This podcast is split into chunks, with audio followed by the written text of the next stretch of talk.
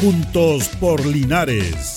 Presentado por la Corporación Municipal. Un espacio de interacción para que junto a nuestro alcalde solucionemos tus problemas y los de tus vecinos. Juntos por Linares.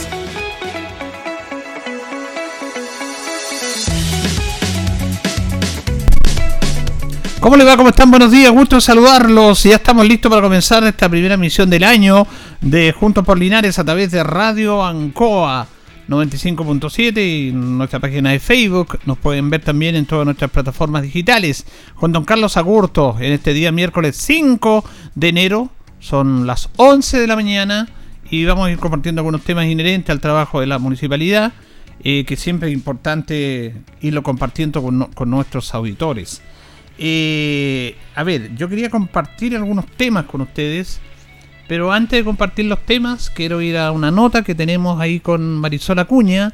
Ella es la directora de la Casa de la Cultura, porque hoy día a las 7 y media de la tarde, 19.30 horas, justamente en la Casa de la Cultura va a haber un taller de desacreditación musical, un taller bien especial que tiene que ver con figuras de la música chilena, latinoamericana, entender el concepto, todo lo que ellos hacen con el profesor Jaime González, que va a ser el, expositor y también el moderador Felipe Saldaño. Y antes se hizo estos talleres con la nombre y la figura de Jorge González, Gustavo Cerati, y ahora se va a hacer de Charlie García, que es un nombre más controvertido, pero es un músico, creó un estilo, alguno le puede gustar o no, pero está interesante ir conociendo más allá de la figura propiamente tal, de la figura mediática, de lo que todos sabemos, lo vemos a través de los medios. Detrás de ello hay un músico y hay un estilo musical y por algo trascienden. Y lo demás son accesorios, su figura, su manera de comportarse, pero ellos lo, esencial es la música.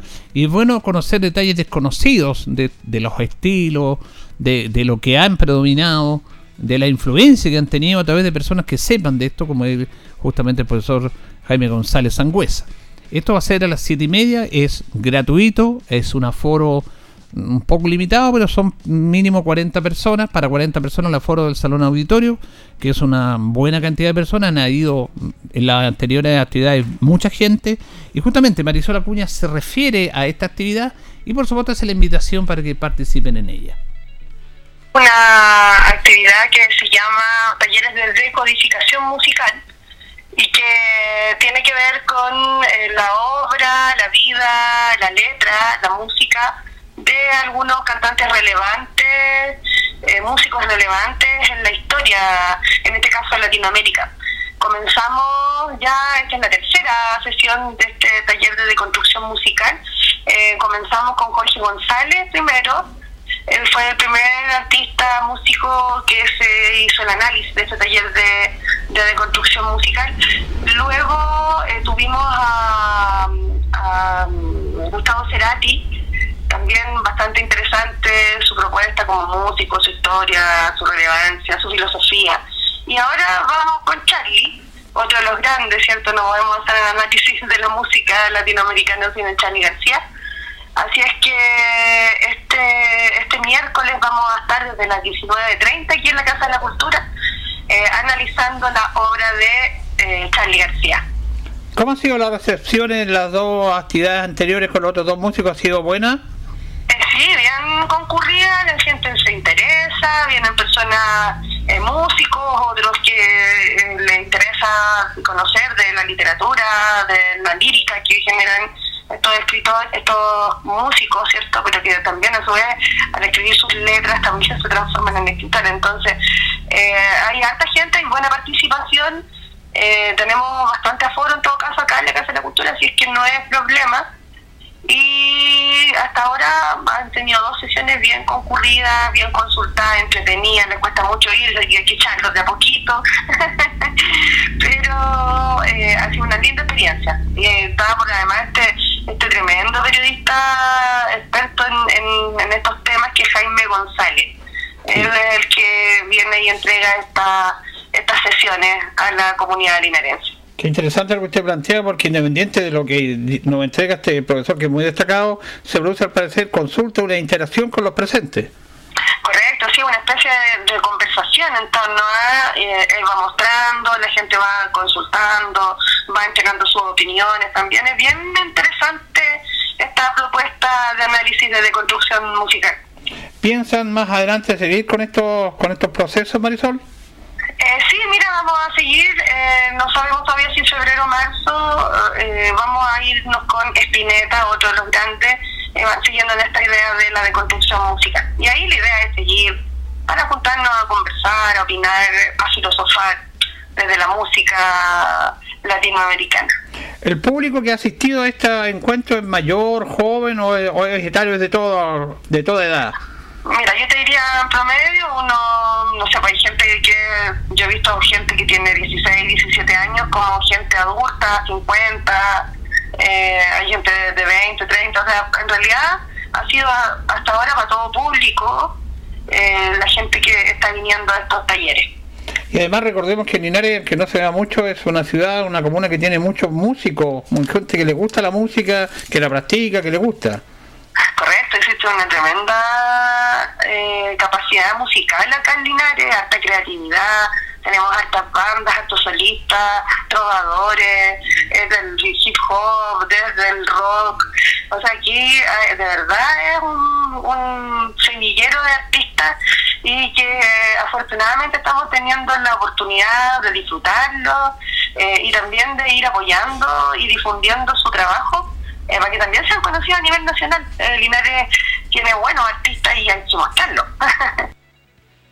Teníamos entonces a Marisol Acuña, que es la directora de la Casa de la Cultura, que justamente se estaba refiriendo a esta actividad que se va a realizar en el día de hoy. En el día de hoy se va a realizar esta actividad a las 19.30 horas en la Casa de la Cultura, en el Salón Auditorio.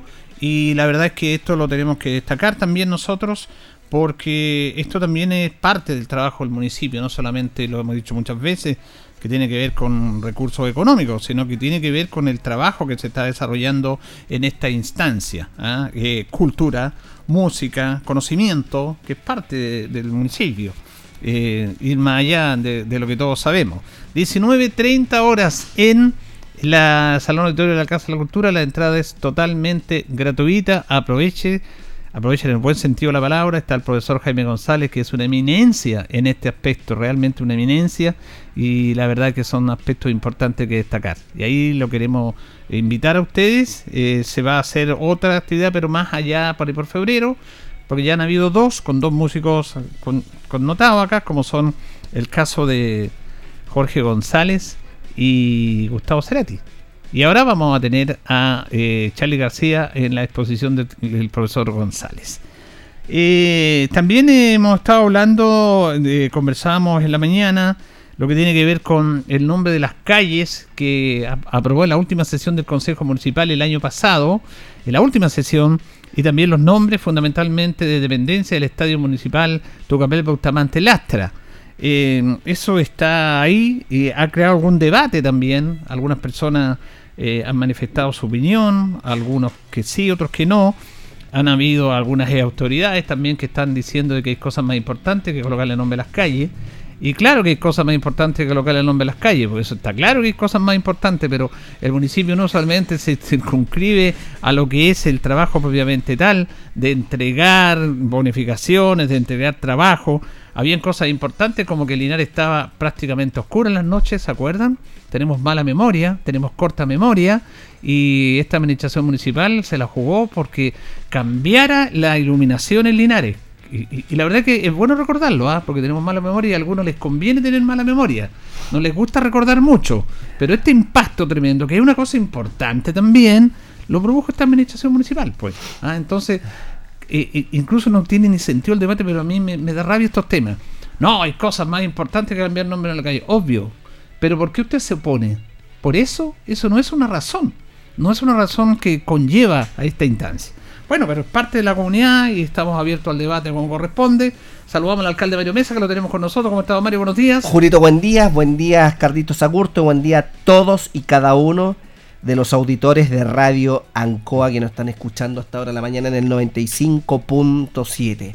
¿Me demoré un poquitito? Tranquilo, no se preocupe acompañamos en el último adiós a un vecino suyo. Sí, pero don Manuel, vecino mío. don Manuel Escobar. Va a pasar ahora por, por, ahí, por su lugar donde te dio tantos años. Así es.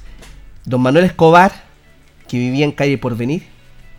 El Pacífico. Pacífico, prolongación de Fontana, Claro. de Rengo hacia el sur.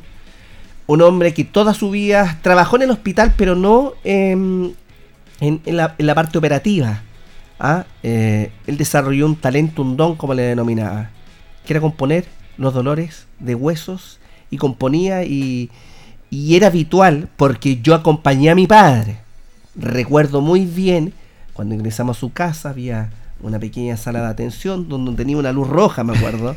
mi padre que padecía de pie, pie diabético, eh, le hacía unos masajes, tenía unas cremas, unas compresas y, y- y tenía esta, esta luz roja. Eh, y bueno, ampliamente conocido los días lunes, ahí se llenaba de muchos deportistas eh, del mundo del fútbol amateur. y, y él no cobraba un precio determinado. No. Uno dejaba su aporte, su propina, Y a veces algunos ni siquiera les cobraba. me imagino.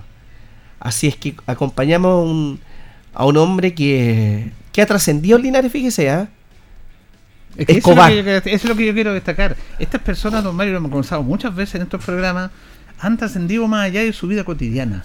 Y son parte de este personaje. Y don Manuel era mucho más que un componedor de hueso, como se le llama. Era un psicólogo. Él escuchaba a la gente. La gente salía, salía bien de su enfermedad, su problema de hueso, y salía bien con el espíritu del alma, fíjese. Porque era un verdadero psicólogo, porque le, llegan, le contaban todas las cosas, todos los problemas que tenemos los seres humanos. Y él trascendió mucho más allá de eso. Bueno, vamos a proponerle al honorable Consejo Municipal que una dependencia de un recinto deportivo lleve su Me nombre. parece muy bien. Eh, ah, Jugó, jugó mucho al fútbol, era arquero, ¿ah? ¿Era arquero? No, no, no, no Sí, sabía. era suicida, se tiraba a los pies de los rivales ahí, con cabeza y todo. Ahí está, pues, y después los atendía. Y después los atendía. y después los atendía.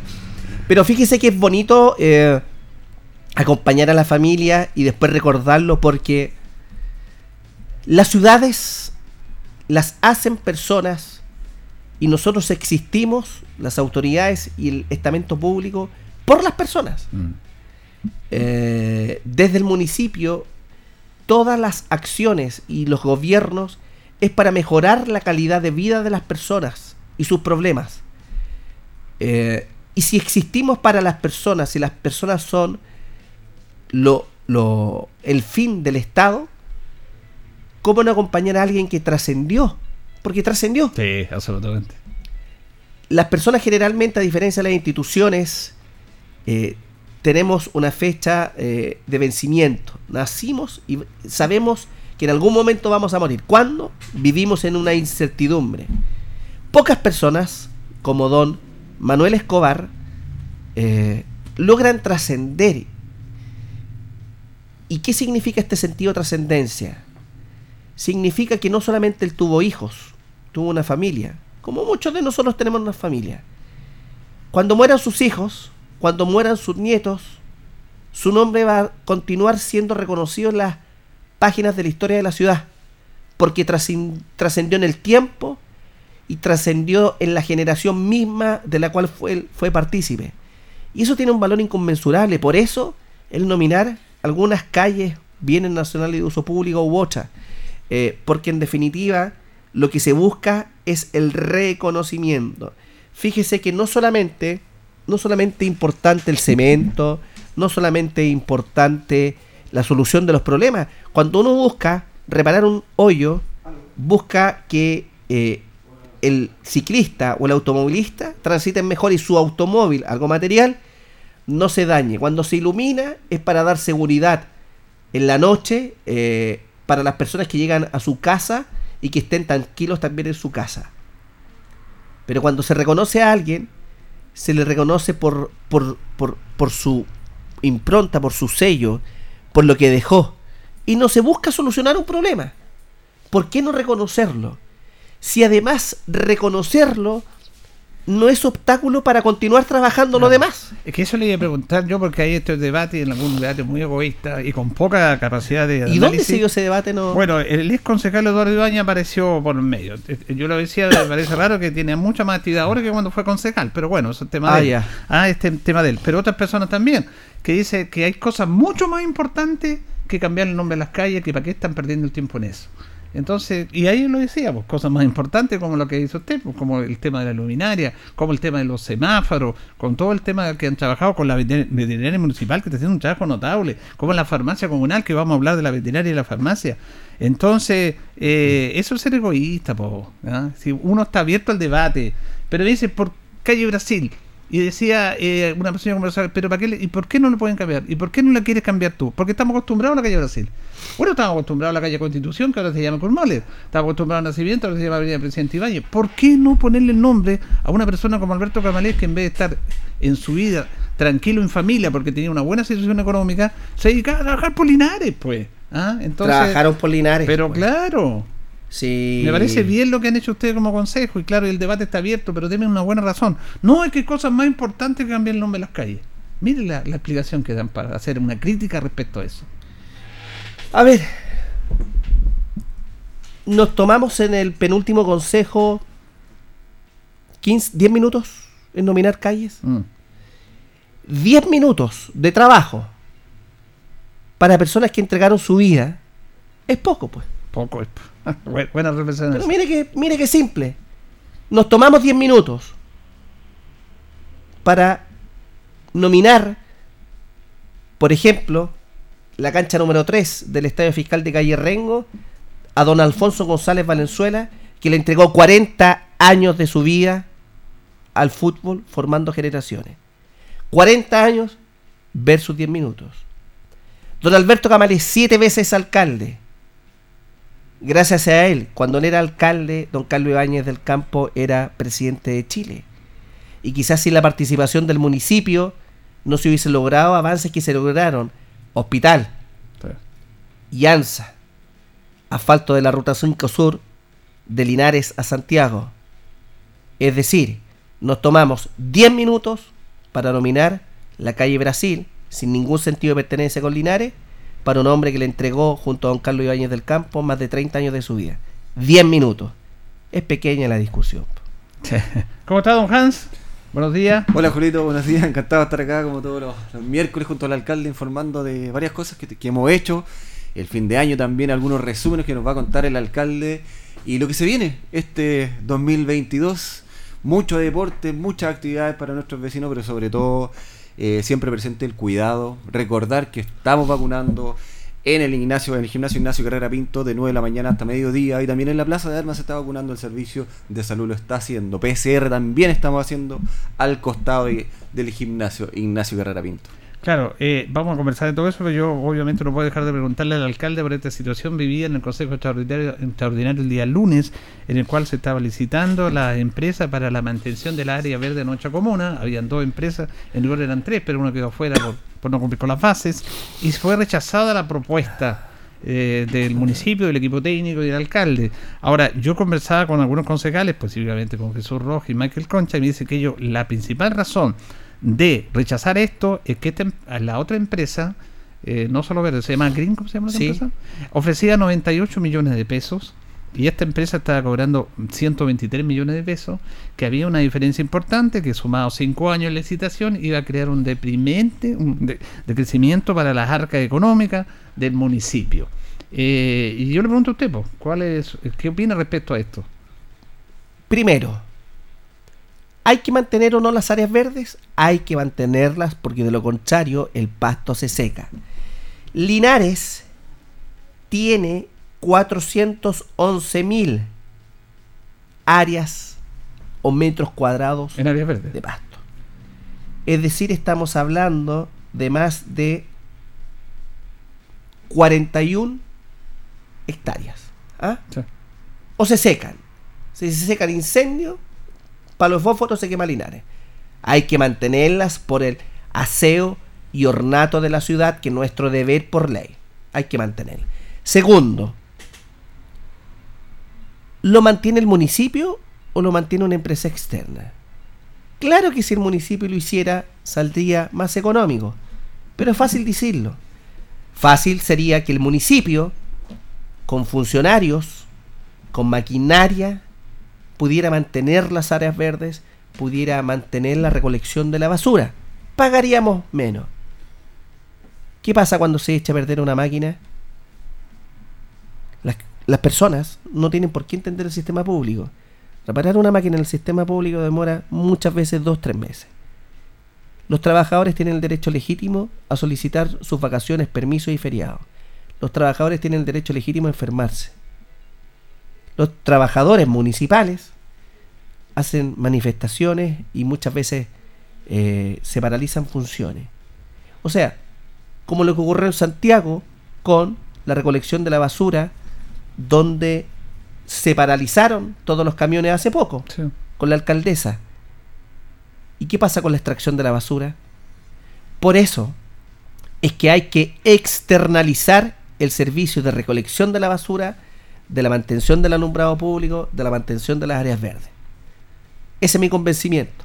Si alguien se queda eh, en aquello, no, no podemos avanzar en el análisis. Tercero, aquí el mercado comienza a regular las ofertas económicas o no. Ecogreen, yo era director jurídico municipal cuando dejó algunas áreas verdes en completo abandono. Año 2010 a 2014, consúltenlo con don Patricio Letelier, quien era jefe de aseo y ornato. Dejó abandonadas. Resolvimos ese contrato, le pusimos término a ese contrato. ¿Por qué tendría que ser lo distinto en estos tiempos? Segundo, eh, el aspecto económico es tremendamente relevante y yo recojo esa argumentación del Consejo Municipal y es por eso es que con la misma empresa que venía desarrollando las funciones se extendió su contrato mientras llamemos de nuevo a una licitación pública ¿Se hizo un conocida trato directo, ¿cómo se dice? se hizo un trato directo porque eh, eh, la empresa conservó el valor que actualmente tiene durante los próximos 10 ¿Son meses. 104 o 105 millones? Son 104 millones de pesos. Perfecto. Sí, son 104 millones de pesos.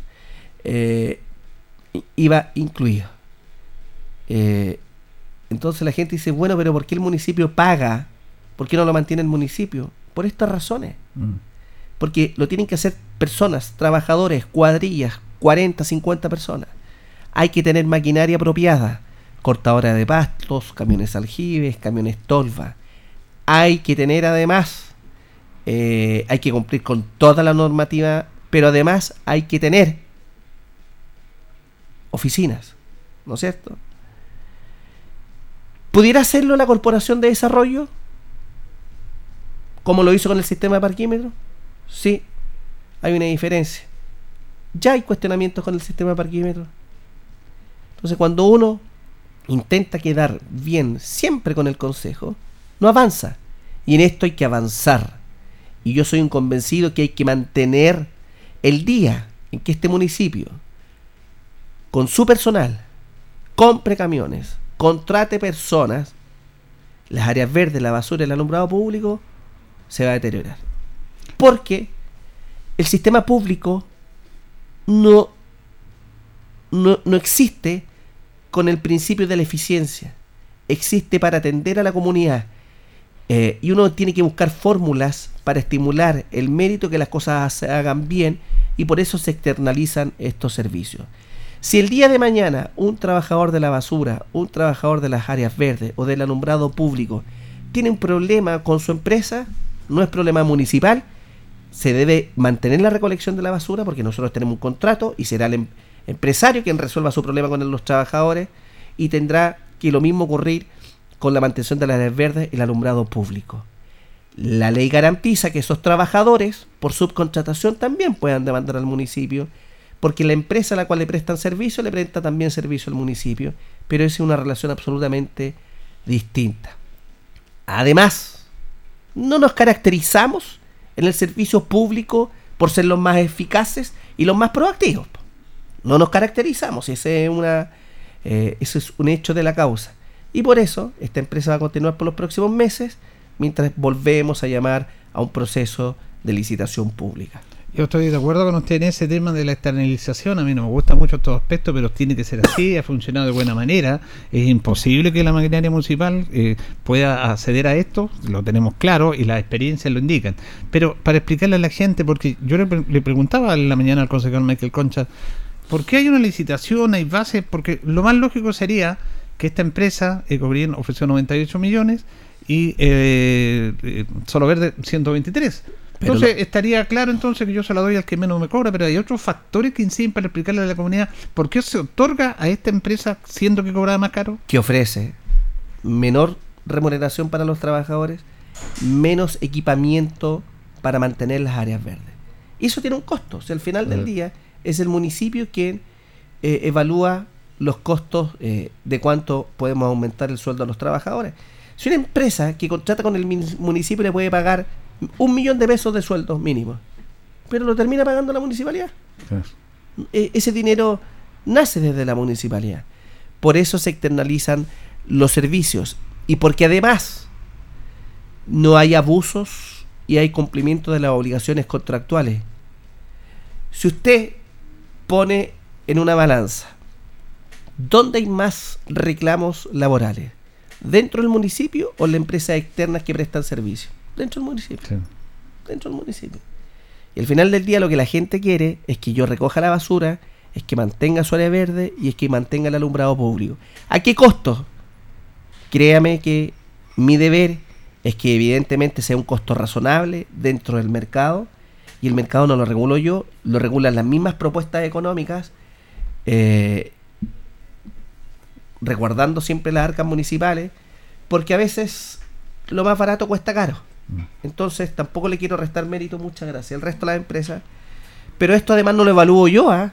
Esto lo evalúan funcionarios de planta, Claro. de carrera. Eso es lo bueno que la gente sepa eso, el tema de licitaciones. No Claro. es que porque una empresa ofrece menos y ya estamos listos, le entregamos la licitación a esta empresa.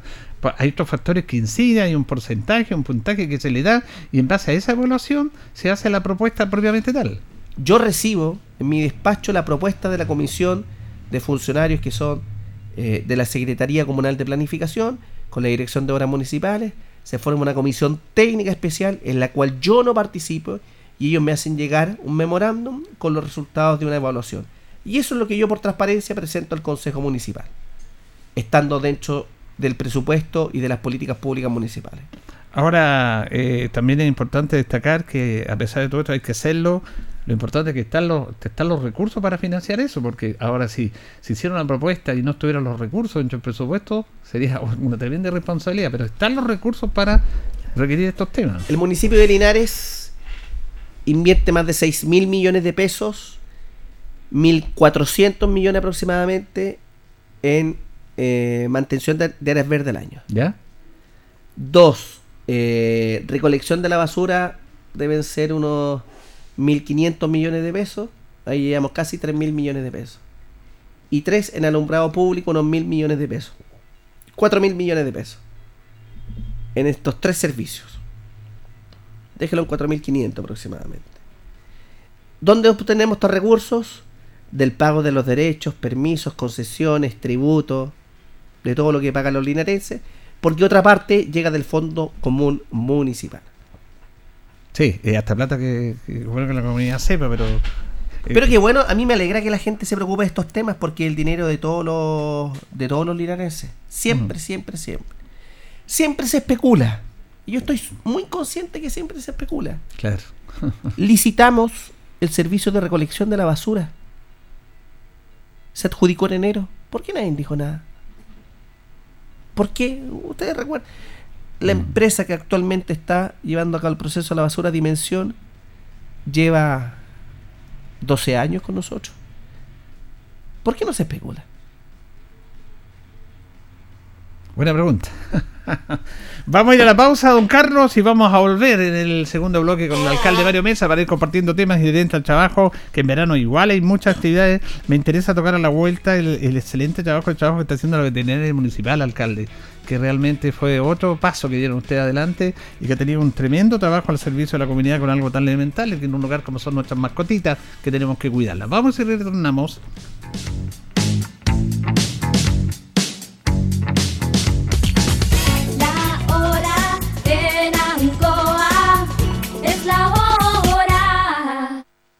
Las 11 y 29 minutos.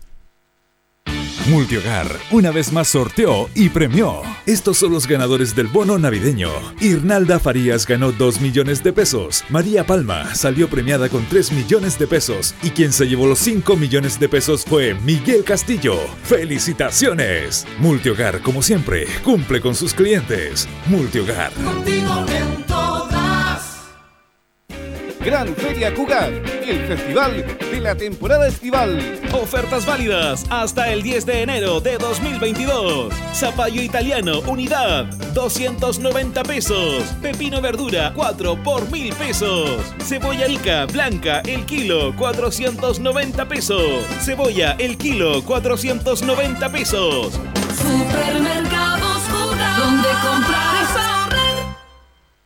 Han sido tiempos difíciles, de incertidumbre, porque las ventas han bajado, hemos tenido miedo y preocupa no saber cuándo las cosas mejorarán. La pandemia nos ha afectado a todos. Me acerqué a Orincop buscando una solución y mi sorpresa fue enorme. Entendieron de inmediato mi situación y juntos buscamos la mejor alternativa para salir adelante con mi negocio. Reactiva tu negocio con Orienco. Solicita tu crédito microempresas de 14 millones en 48 o 60 cuotas con una tasa súper baja. Orienco, cooperativa de ahorro y crédito. Nublado o con sol, en la mañana, al mediodía y en la tarde, en el trabajo, en la playa, el campo o la montaña. Protégete de lo que no ves. El daño de los rayos UV es acumulativo. Utiliza protector solar de al menos factor 30 tres veces al día. Ponte gorro y lentes. Evita la exposición al sol entre las 11 y media y las 16 horas. Conoce tu piel y revisa tus lunares. Prevenir el cáncer. Cuanto antes, mejor. Un mensaje de la Asociación de Radiodifusores de Chile, Archi, y Fundación Arturo López Pérez. En CGE sabemos que la crisis sanitaria por COVID-19 ha afectado económicamente a muchas familias y empresas. Por eso, si tienes dificultades con el pago de tu cuenta, contamos con facilidades para que puedas ponerte al día. Regístrate hasta el 31 de enero del 2022 para acceder a los beneficios de la Ley de Servicios Básicos. Puedes hacerlo fácil y rápido en www.cge.cl, oficinas comerciales o escribiéndonos al correo atencionclientes.cge.cl. Si es del Maule, es bueno. Atención Maulinos de corazón, te invitamos a sumarte a esta campaña de empatía regional Prefiero el Maule. Prefiere comprar productos y servicios de nuestra región y así nos ayudamos entre todos. Yo prefiero al Maule. En redes sociales utiliza los siguientes hashtags. Hashtag Prefiero el Maule y hashtag Empatía Maulina. El coronavirus se transmite de persona a persona cuando tiene contacto cercano con un enfermo. Por ejemplo, al vivir bajo el mismo techo, compartir la misma sala en un hospital, viajar por varias horas en un mismo medio de transporte o cuidar a un enfermo sin la debida medida de protección. Usa de manera correcta tus elementos de protección personal. Mantén la distancia. Piénsalo. Tú me cuidas, yo te cuido.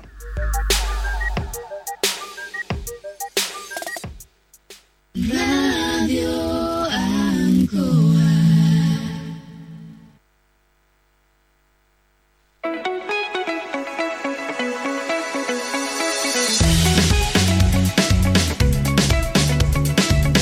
Seguimos, seguimos en nuestro segundo bloque juntos por Linares. Nos separan 28 minutos del mediodía de este miércoles 5 de enero. Estamos junto a don Mario Mesa, el alcalde, a Hans Strobel.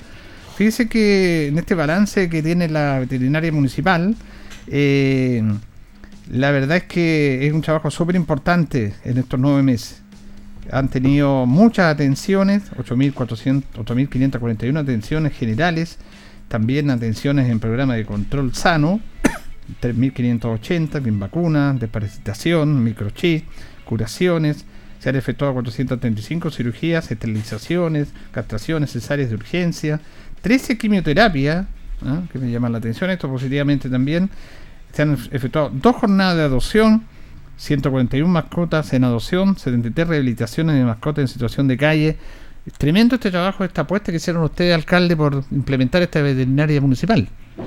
Así es. eh, mire, hemos ido de menos a más. eh, y hemos querido no dejar eh, sin mencionar lo que se ha hecho durante el año 2021. 8.500 atenciones generales, tanto atención primaria y urgencia.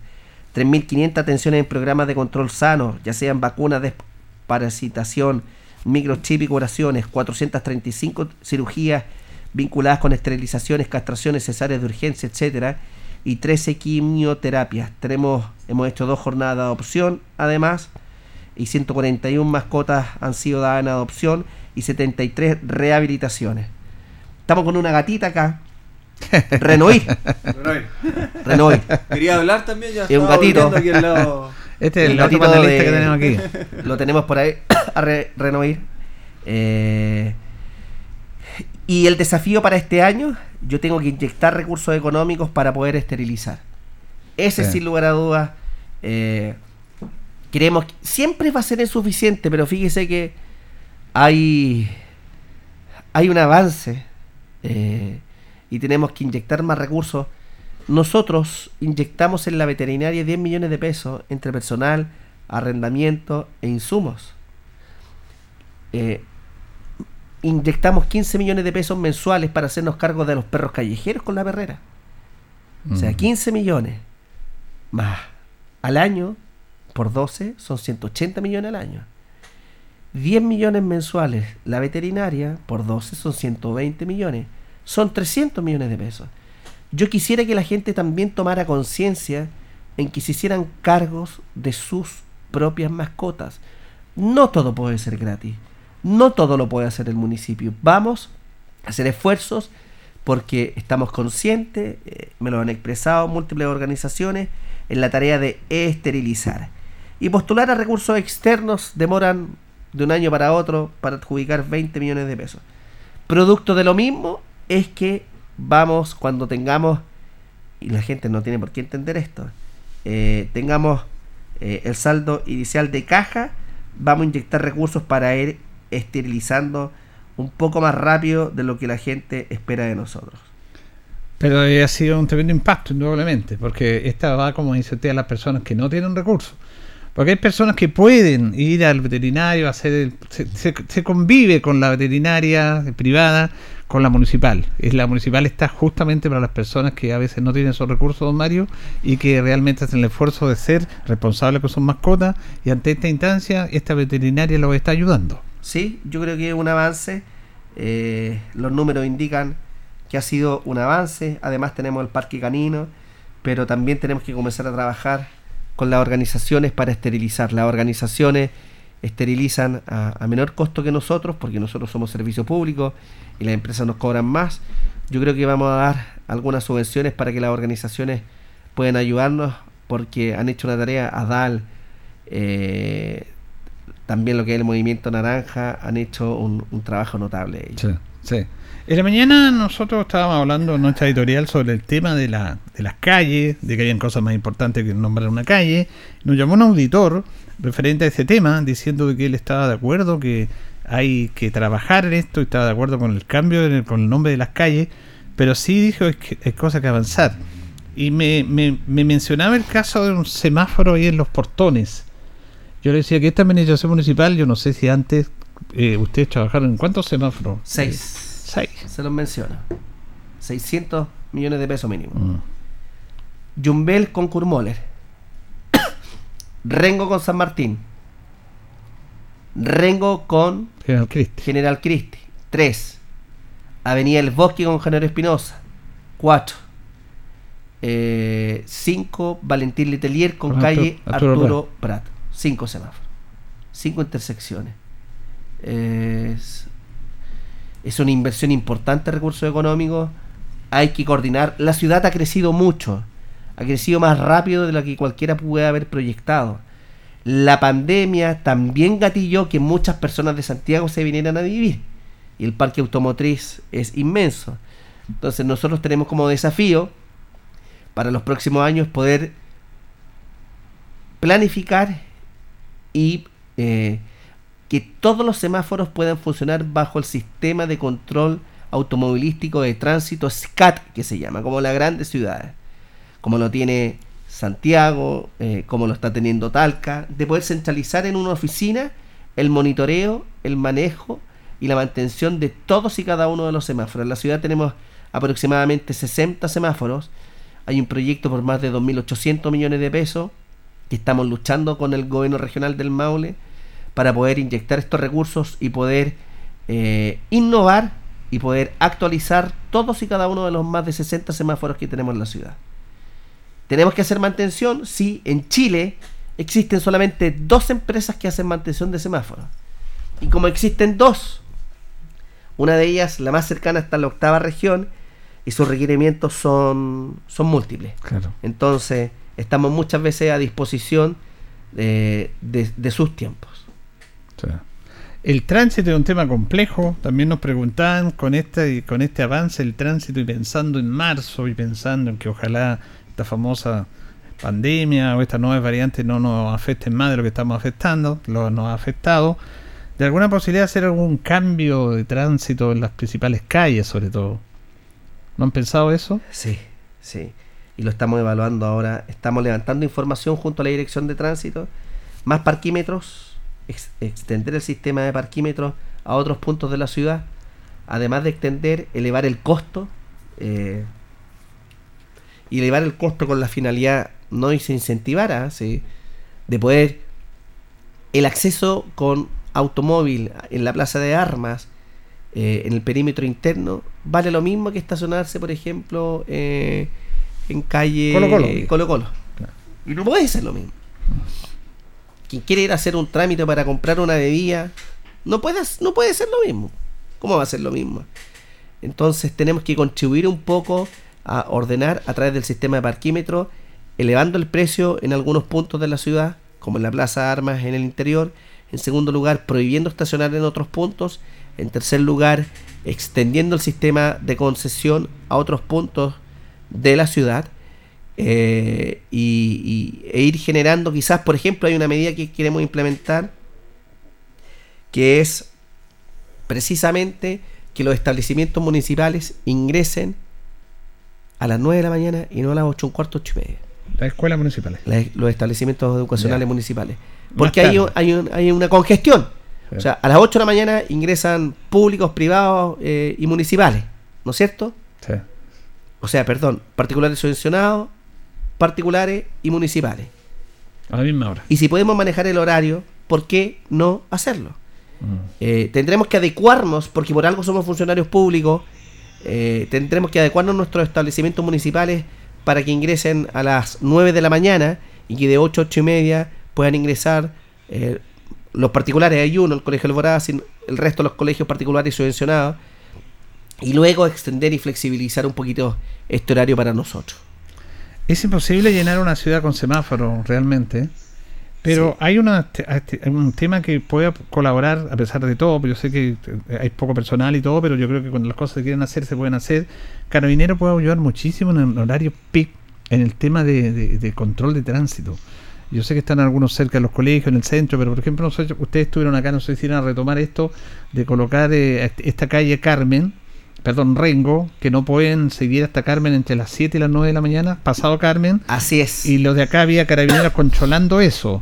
Yo decía, en calle Valentín Letelier, la unidad Valentín Letelier también hay Valentín momentos Letelier con con Chacabuco ah, o con O'Higgins que se produce una tremenda congestión. Pueden haber carabineros que estén viendo y, viendo y desviando el tránsito, o si no, pare y sigan, darle más fluidez. Yo creo que carabineros puede ayudar muchísimo, don Mario, en ese tema de la descongestión vehicular, porque es imposible que pongamos semáforo en todos lados. No, imposible. Nosotros tenemos que, este verano, eh, a fines de enero, se comienzan a reparar calle, hoyo, pavimento. Febrero y marzo vamos a continuar en lo mismo. Perdón, eso es una noticia importante. Sí, ya. 250 millones que se licitaron, que se vienen a adjudicar la próxima semana en Consejo Municipal. Y a fines del mes de enero la empresa se hace cargo de la reparación de calle, hoyo, pavimento. Bueno. Con recursos externos, luego con recursos propios, también en el mes de febrero. Y vamos a estar trabajando, asfaltando, pavimentando hasta enero, febrero y marzo.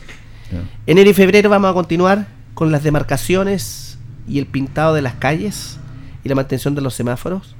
Enero y febrero vamos a iniciar el plan piloto para evaluar estas medidas del sistema de parquímetro que yo le he indicado, sobre todo las que dicen relación con el horario tardío que hay que informarle a la comunidad educativa. Eh, y también lo- lo- los puntos críticos que están establecidos, las pataguas con Eh, calle Rengo, eh. hubo una medida importante que se implementó. Que funcionaba bien, ¿no? Que funcionaba bien, con la prohibición de ingresar de las 7 a las 9 de la mañana por calle Rengo, doblando hacia Carmen. eh, y en las Pataguas se descongestionó. En segundo lugar, lo que usted dice, Valentín Letelier con O'Higgins. eh, O'Higgins, Chacabuco. O'Higgins Chacabuco. O'Higgins Independencia también. Son algunos horarios nomás. Son no todo algunos son- horarios. Son horarios pic que se le llama. Sí, eh, y yo también sería partícipe eh, que pudiéramos establecer la prohibición de circulación de ciertas placas patente únicas y Linares Restricción. restricción No vamos a tener que llegar a eso. Sí, yo creo que sí. no da para más Sí. esto no da para más Perdón, eso depende de, del de Ministerio de Transporte y? Telecomunicaciones Ya, pero si usted, por ejemplo, como municipio le hacen una solicitud al ministerio, ¿se puede acceder? ¿O es que el ministerio diga, no, y ustedes eh, van a poner en restricción o tiene que pedirlo el municipio? no lo tenemos que pedir nosotros con estudios técnicos que nos avalen Perfecto. Y sería una buena medida esa, ¿no? restricción vehicular. Sí. E incentivar también, yo lo he dicho un ahora para la veces, restricción pública. para la restricción usted también requiere una medida alternativa de tener la locomoción pública mayor y menor Claro. eh, disponible, con un cierto grado de frecuencia, porque eso le da certeza al usuario de la locomoción pública mayor y menor. Es que todos tenemos que colaborar en esto. Porque yo lo digo un montón de veces. Hay personas que vienen a seis cuadras de trabajo y van en auto. Y pueden ir caminando o tomar la locomoción pública, perfectamente. Es una, es una comodidad que todos tenemos también y tenemos que nosotros colaborar en esa instancia. ¿Qué nos sirve a 6, 7 cuadras? Ahora si está lloviendo, y está bien. Pero por ejemplo, ahora, ¿cómo nos va a ser grato ir a las 8 de la mañana a la pega caminando a 6, 7 cuadras? Y evitamos ese tremendo taco. Usted camina, pues. Yo camino, gracias Piensa a en Dios. dificultad, pues, pero Igual, camina. Claro. Pero ¿y quién camina? Si nadie está dispuesto, nadie está dispuesto a ceder que en beneficio tema. de los demás. Que la, que autoridad solucione el problema. Sí, nadie está dispuesto a ceder. Y El- todos quieren las cosas regaladas. Lo importante es que ustedes, para informar a la comunidad, están trabajando y estudiando todos estos temas para tratar de ir disminuyendo un poco, porque no se puede eliminar, porque ya tenemos muchos autos. La mejor manera de esto es hacer un poquito mejor la convivencia vial y peatonal en nuestra ciudad. Y con los mismos recursos y con la misma ciudad que tenemos solamente. ¿no? Mm. Con la misma ciudad que tenemos. Que- Sí, porque las grandes ciudades solucionaron, o trataban de solucionar, ahora ya es difícil, que estas congestiones con las autopistas. Pero aquí no podemos hacer autopistas, es imposible. ¿ah? Me han preguntado, el otro día me preguntaron, no sé si es un tema suyo, si lo ha seguido, que también ayudaría mucho a descongestionar, que es un tema complejo, pero yo no sé por qué nunca ha pasado eso, que es este tema acá del cruce ferroviario de, al final de Calle Brasil. Todos, todos luchan con un paso bajo nivel ahí. adjudicado que sea Janeiro Espinosa Carmen Maipú este año, se abre por contrato que tenemos con F ese maldito cruce ferroviario. Ya maldito. Es, es muy. Maldito. Es fuerte esa palabra. Sí, yo esperaría que el delegado, delegada presidencial provincial pudiera permitirnos abrir. Yo no soy autoridad de gobierno, soy un simple alcalde. La autoridad de gobierno es la que nos tiene que permitir a través de ferrocarriles. Perfecto. Vamos a escuchar una consulta que tenemos ahí, Carlito, eh, para que al alcalde me la escuchamos. Buenos días, eh, Julito Aguayo. Buenos días, don Mario eh, Mesa, alcalde de Linares. Les habla Juan Gajardo. Eh, le quiero preguntar al señor alcalde por una situación, por un maestro desabollador que está en calle Rengo, más allá del, del gimnasio, eh, pinta, desabolla en la vereda por mucho tiempo. Usa productos químicos, ¿ya? Que no se pueden inhalar. Por algo tiene un taller, pero como le llega tanto trabajo, sale para la vereda y trabaja y pinta, tira masilla, eh, el polvo de la masilla vuela ahí por la vereda y todo. Yo llamaba al, al 1480 y a conversar con él. La respuesta que me dieron tienen todos sus documentos al día. Pero los permisos no son para trabajar en la vereda, tengo entendido yo. Me dice que el- la seremía de, de salud podría hacer algo contra este caballero. Pero bueno, todos tenemos el derecho a trabajar, eso es obvio, pero no es un peligro lo que está haciendo ahí. Muchas gracias, ¿eh? disculpe las molestias. No, gracias a usted, don Juan. Tiene y toda la razón el auditor. Yo bueno, múltiples temas de ciudad. Eh, me voy a encargar personalmente ya de situaciones que no resisten, eh, como esa. Mi padre tuvo un taller de cebolla y pintura, entre otros negocios. Esa práctica se usaba hace 20, 25, 30 años. Además, estamos frente a un centro de salud familiar como el Valentín Letelier, gran intersección vehicular, eh, y uno podría entender un vehículo. Hay más de uno. No, sí, eso es permanente. Eso. más Sí, de sí, sí. Nosotros hemos fiscalizado siempre, bueno, hay gente que trabaja, que depende, eh, va a tener que buscar un lugar. Yo me voy a encargar personalmente porque el auditor tiene toda, toda, toda la razón. Sí. Es un tema ciudadano y eso te Hay que tomar el toro de la asta en estos casos. Y es como una mala costumbre que tenemos en varios lados, ¿ah? que empiezan a trabajar en la, en la vereda y no en el lugar establecido por donde tienen el permiso. Uno entiende, todos tenemos derecho a trabajar. Sí, si le está yendo tan bien, yo creo que le, le alcanza para a- Es que, arrendar un, ese, un es buen lugar. es que ese es el tema. po. Si le va bien es porque Sí. obviamente todos tenemos que tener costo-beneficio, como se dice. Quería volver un poquito atrás, don Mario, en relación al tema de la de las áreas verdes de estas empresas concesionadas, porque me decían algunos concejales, concejal Concha específicamente, de que de repente el municipio en las fiscalizaciones multa a las empresas. Pero dice que a algunas empresas les conviene pagar la multa y bueno, siguen no eh, cumpliendo el contrato propiamente tal. Y que estaría esa posibilidad de que una determinada cantidad de multas se le podría quitar la concesión, se podría aplicar en las bases o cómo lo mira usted eso. Lo que pasa es que a veces el remedio es más caro que la enfermedad. Porque ante cualquier infracción, uno podría dejar sin efecto un contrato. Entre una multa y una resolución de contrato está regulado eso.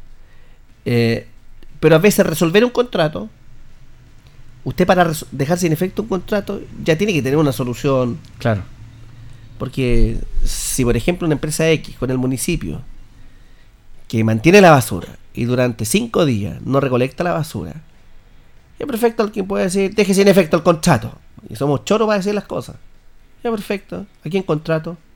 Porque para contratarlo requiero 30 días hábiles en el portal de compras públicas. 30 días hábiles. Son como 45 días. Aprobación del consejo. Adjudicación dos meses. Y eventualmente con riesgo de demandas judiciales el municipio, habiendo resuelto un contrato, no con todas las causales, porque quien resuelve la pertinencia o no eh, respecto de, de un contrato en cómo se, las partes se comprometen son los tribunales de justicia. Y uno pondera y dice, oye, no saco nada con seguir pasándote multa, soluciona el problema. pues. Claro. Mire, ¿sabe lo que, por ejemplo, Avenida León Busto? Mira, alcalde, tiene toda la razón. No tengo gente para trabajar. Fernando, ¿qué pasa? ¿Por qué te demoras tanto? Le pregunté. Estoy con cuatro personas trabajando porque no tengo gente para trabajar. Estoy trabajando con personas que han, han estado 20 años con nosotros. Y uno tiene que comenzar a comprender esas situaciones, a lidiar eh, y, a, a- y a utilizar el tino y el tacto. Eh, lo mismo ocurre en un sinnúmero. Las cosas no son blancas o negras. Siempre hay matices. Y cada cual debe eh, expresa sus inconvenientes y la autoridad debe, desde una visión holística, es decir, macro, ir resolviendo los temas. ¿ah? Eh, y no es que solamente un tema, ¿ah? yo tengo que ver muchos, muchos, muchos temas. Desde la señora que se enoja porque ahora no le estoy escribiendo, no le respondo. Hay una persona que me ha llamado cuatro veces y no le contesto. ¿Por qué no me contesta ahora? Es urgente. Es urgente para ella. Le respondí, disculpe, ¿de vida o muerte? ¿Murió alguien? ¿Alguien está por morir? No depende de mí. No, es que la atención en el hospital no es buena, me puso. El hospital no depende de mí. Claro. Por ejemplo. Entonces por eso yo aprovecho a la señora Rosa González que me estoy en un programa radial. Por eso no le puedo responder, señora Rosa. Voy a llamar al director del hospital. Problemas de día a día que la gente Cotidiano. llama al alcalde, porque el alcalde tiene el mismo celular hace cuánto alcalde, el mismo número. Como 10 años, 15 años. El otro día revisé creo que tiene como 18.000, 19.000 contactos. Todos, todos los días llaman por problemas habituales y también problemas que son muy importantes para la para todas las personas, claramente. ¿verdad? Todas las personas. tienen sus problemas que para ellos son los más importantes. Sí. Y claro, hay que ir ayudando en la medida de lo posible, pero recibe muchos llamados todos los días. Unos 200 llamados al día por problemas. Poco. Así. Igual lo mismo el WhatsApp. De Deportes los mensajes Linares por también recibe ¿Ah? problemas. De Deportes Linares también recibe problemas. Me están Tratando de invitando a un almuerzo. los problemas de a poco, sí. El próximo martes, miércoles, don David. Que lo acompaña y un almuerzo. Pero don Mario no lo. hasta Con deporte. el- usted lo dice con energía, señor. Con, Con energía y capacidad. Estamos algo Eh, resfriados, sí, pero bueno. Tenemos otro llamado de, por, por WhatsApp ahí que nos dice nuestro coordinador Carlito. Vamos a escuchar Carlito esa consulta. ¿Ah? Ah, aquí no.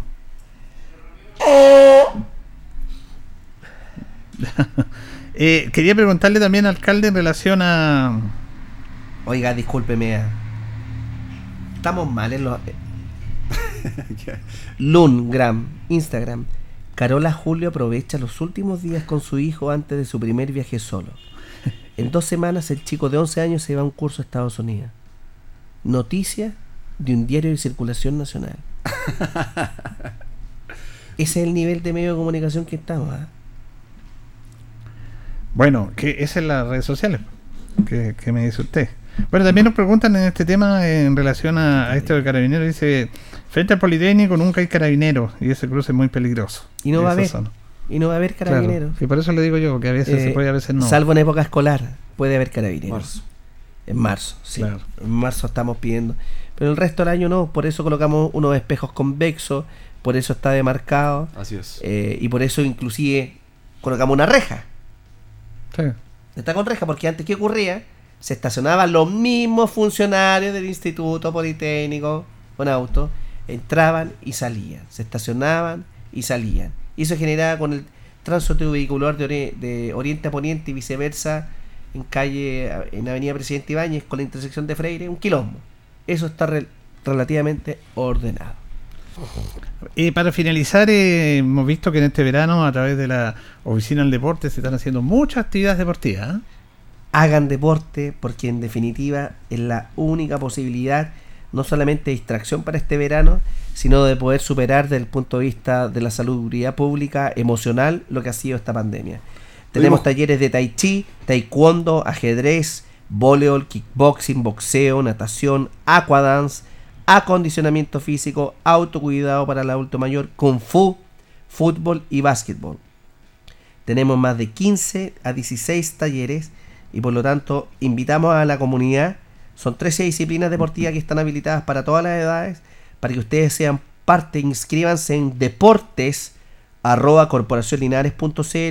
o bien en las oficinas que están en calle Freire 341 segundo piso de lunes a viernes desde las 8 y media de la mañana hasta las 5 y media de la tarde. Vamos a lanzar mañana el programa de verano 2022. Está muy muy entretenido. La piscina del estadio no puede estar abierta al público por el aforo. Claro. Estamos con clases de natación, pero creemos que en este verano tenemos que permitirle a todos los chicos que están de vacaciones y otras personas que puedan disfrutar las dependencias del Estadio Fiscal de Calle Rengo. Si usted ingresa al estadio, el día de mañana hasta las 5 y media de la tarde está abierto. Puede jugar fútbol, tenis, hacer atletismo, ir a la piscina, canchas de pasto sintético, voleibol playa. Estuvimos con, con Esteban Grimal. Está el skatepark, por lo tanto, de lunes a viernes, de 8 y media a 5 y media de la tarde. Deporte. También eh, deporte, también hay cultura para este verano, alcalde. La Casa de la Cultura nos ofrece distintos talleres para esta temporada. Tenemos taller de cómics, eh, también tenemos introducción a la danza, cuerpo, espacio y cultura, taller de teatro, taller de telar y cestería mapuche. Puede- pueden inscribirse directamente en la Casa de la Cultura o en el correo casa de la cultura linares.gmail.com. Vayan a la Casa de la Cultura, conózcala, siempre hay exposición, está todo el día abierta y pueden ver la cantidad de talleres que se está haciendo, la cantidad de gente que se, que se trabaja en la Casa de la Cultura por nuestra cultura eh, a cargo de la profesora em, Marisol. Marisol Acuña. Marisol Acuña. Hoy día hay una actividad también ahí con un taller de música sobre Así es. Charlie García. También. Jaime. González Descomponiendo la música. así es. Jaime González, periodista profesor. especializado y quien modera Felipe Saldaño Valladares, Así gestor es. cultural. Hoy miércoles 19.30 horas, Casa de la Cultura de Linares. Hablando la de vida y obra de Charlie Gran- Hablando de deporte, alcalde, el otro día lo vimos jugando tenis en las canchas. Algo estuvimos haciendo. Está preparándose El Open de. Australia que empieza la otra semana, la Australia. Un Así poquito es. más Ah, sí, pues. y le gana Djokovic. Un poquito más de Está probando en terreno todas las infraestructuras deportivas. Tenemos un lujo estadio, recinto deportivo. Es un lujo. Sí. Es un lujo que tenemos que valorarlo nosotros los linarenses, nosotros que hemos tenido la oportunidad de viajar, de tantos años ya metiendo fútbol. Este estadio, es que más que un estadio, es un complejo Es un complejo que Claro. pocas personas lo valoran como debiéramos valorarlo. A lo largo y ancho del territorio nacional, yo no conozco muchos estadios, pero quienes han conocido muchos, Tiburón Novo entre otros, este es un lujo. No, es un lujo, sí, es un lujo. Es un lujo.